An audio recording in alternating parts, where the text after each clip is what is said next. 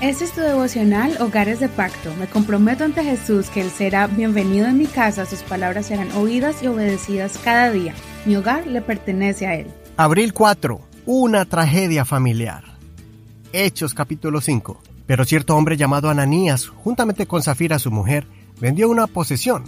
Con el conocimiento de su mujer, sustrajo del precio, y llevando una parte la puso a los pies de los apóstoles y Pedro dijo, Ananías, ¿por qué llenó Satanás tu corazón para mentir al Espíritu Santo y sustraer del precio del campo?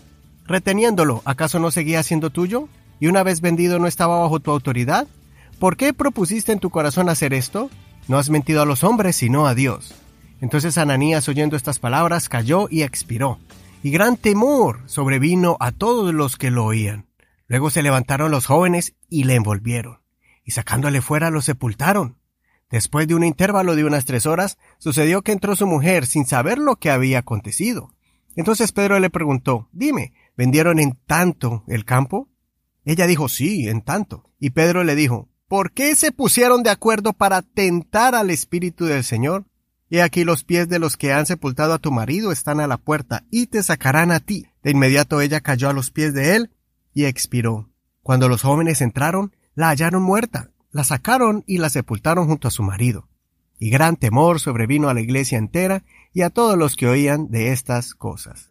En este capítulo vemos una tragedia eh, que le ocurrió a una pareja que tristemente pensaron que podían engañar a Dios trayendo una bendición, pero que se convirtió en maldición. Al principio uno puede pensar que Dios fue muy duro al castigarlos, porque ellos sacaron una porción de la ofrenda que traían para donarla para la obra de Dios. Pero el problema no es que sacaron un poco del precio de la venta de la propiedad, sino la intención maligna que había detrás de esa acción. Ellos querían recibir apreciación y admiración de toda la iglesia, así como lo recibió Bernabé, que vendió una propiedad y la dio a la iglesia para que cubriera las necesidades, incluyendo ayudar a los pobres. Esa acción de Bernabé produjo en esta pareja celos y envidia, abriéndole la puerta a Satanás. Y para añadirle más al pecado, quisieron aparentar haber vendido la propiedad completa y que traían todo el dinero aparentando que habían hecho un gran sacrificio para la obra de Dios, pero mintiendo, pues habían sacado una parte de esa venta. Por eso el Espíritu de Dios los descubrió, para que en la iglesia no existiera esa clase de sentimientos que van en contra de Dios. Esta es una gran lección para nosotros como esposos, como pareja, a que no nos pongamos de acuerdo para hacer lo malo. De por sí es difícil ponerse de acuerdo en el diario vivir, pero puede ser más fácil ponerse de acuerdo para hacer cosas indebidas, alejándose de la voluntad de Dios. Así como Ananías y Zafira, que pensaron que era un pequeño detalle, insignificante, posiblemente pudiéramos estar haciendo cosas indebidas, minimizando el problema cuando ante los ojos de Dios es algo gravísimo. Es triste ver personas que tenían muchos conflictos en su hogar y con mucha paciencia los líderes de la iglesia como el pastor trataron de ayudarlos en su matrimonio y hogar.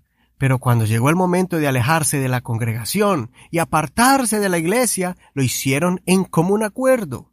Se pusieron de acuerdo en abandonar los caminos de Dios, dejándose desanimar por cualquier diferencia o malentendido que hubieran tenido con alguien en la congregación. Al final terminaron separándose y cayeron en un camino muy triste y oscuro de perdición. Les animo para que guardemos nuestro corazón de cualquier sentimiento de envidia, orgullo o celos que pueden empujar a una hermosa pareja a hacer cosas que al final les traerán destrucción ellos hubieran quedado bien ante la iglesia si hubieran dicho la verdad, diciendo que habían vendido una propiedad y que traían la mitad o una parte de esa venta como ofrenda a Dios y nada les hubiera pasado. La ambición al dinero y la fama los dañó. Recordemos lo que dice el apóstol Pablo en Gálatas 6:7. No se engañen, Dios no puede ser burlado. Todo lo que el hombre siembre, eso mismo cosechará.